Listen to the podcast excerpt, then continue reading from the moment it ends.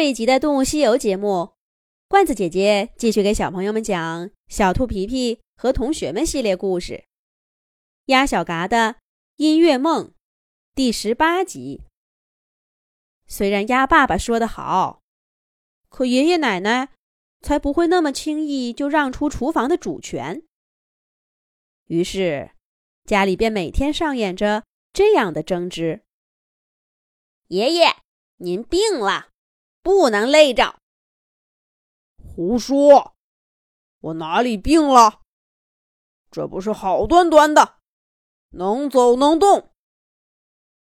奶奶，您上了年纪，别再做饭了。哎呦，哪有小孩子张口就说别人老的？奶奶还年轻的很呢。不过最终。鸭小嘎靠着起得最早、睡得最晚，以及躺在地上打滚儿、不达目的绝不罢休等等无赖的手段，到底让他自己成了爷爷家厨房的新主人。一开始，爷爷奶奶还不放心地站在门口看着，不过他们渐渐发现，鸭小嘎手脚利索，办事靠谱。虽然不像他爸爸那样会几十个拿手菜，但搞些家常便饭倒是像模像样的。于是，爷爷奶奶也不再坚持，他们或者靠在沙发上，或者躺在炕头上，踏踏实实的享受起了冬日闲适的时光。每天午后，鸭小嘎收拾完午饭的残局。也窝在暖融融的被子里，跟爷爷奶奶聊天也就在这些时候，他听到了不少关于爸爸的，他从前不知道的故事。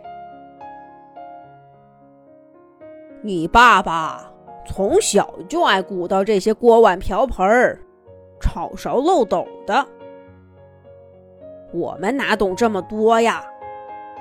不过是胡乱对付一口而已，有时候干脆还生着吃呢，填饱肚子嘛。难不成这些烟火还真能成艺术吗？可是你爸爸不这么想，他热爱这项事业，而不仅仅把那当作是必须做的事物而已。爷爷说道。奶奶很快接过了话头，所以呀，他就跟那只叫皮特的兔子，就是你的那个同学皮皮的爸爸，两个人到处想办法。这两个孩子呀，难怪他们俩从小就一起玩儿。我知道，那是因为他们有梦想。梦想是什么？反正是我们都没有的东西。一只兔子想做船长，一只鸭子要当名厨，想想就不可思议。可是他们俩到处走，到处学，竟然都给做成了。那个时候可不像现在，有这样那样的大学。就算有啊。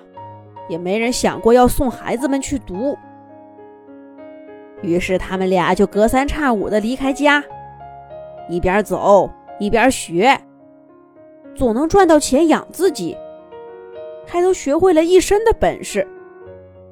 真不知道他们俩是怎么做到的。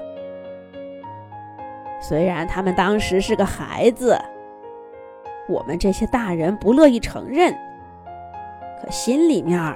都佩服的很呢。听爷爷奶奶这么说，鸭小嘎想起来，家里有许多爸爸跟皮特叔叔的照片，都是在一些不认识的地方拍的。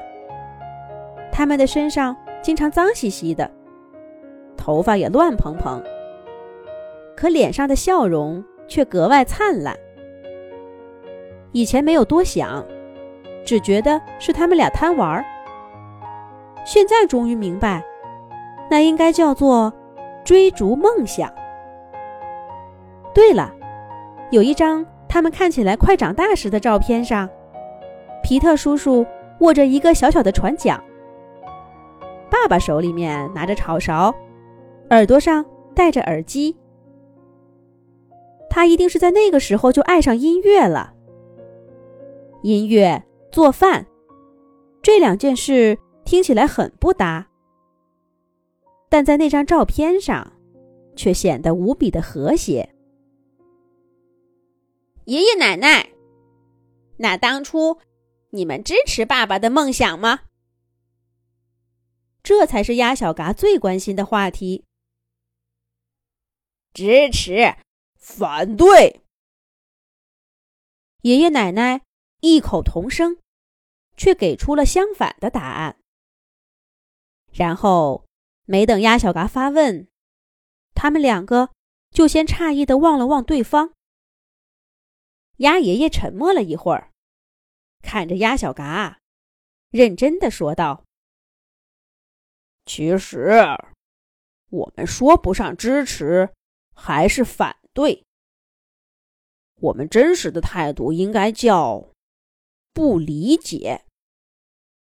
其实，直到现在，我们作为父母，依然不理解你的爸爸。没错，是不理解。鸭奶奶难得认同了鸭爷爷的话，不过他们的反应。倒是让鸭小嘎真的不理解了。接下来又会发生些什么事儿呢？咱们下一集讲。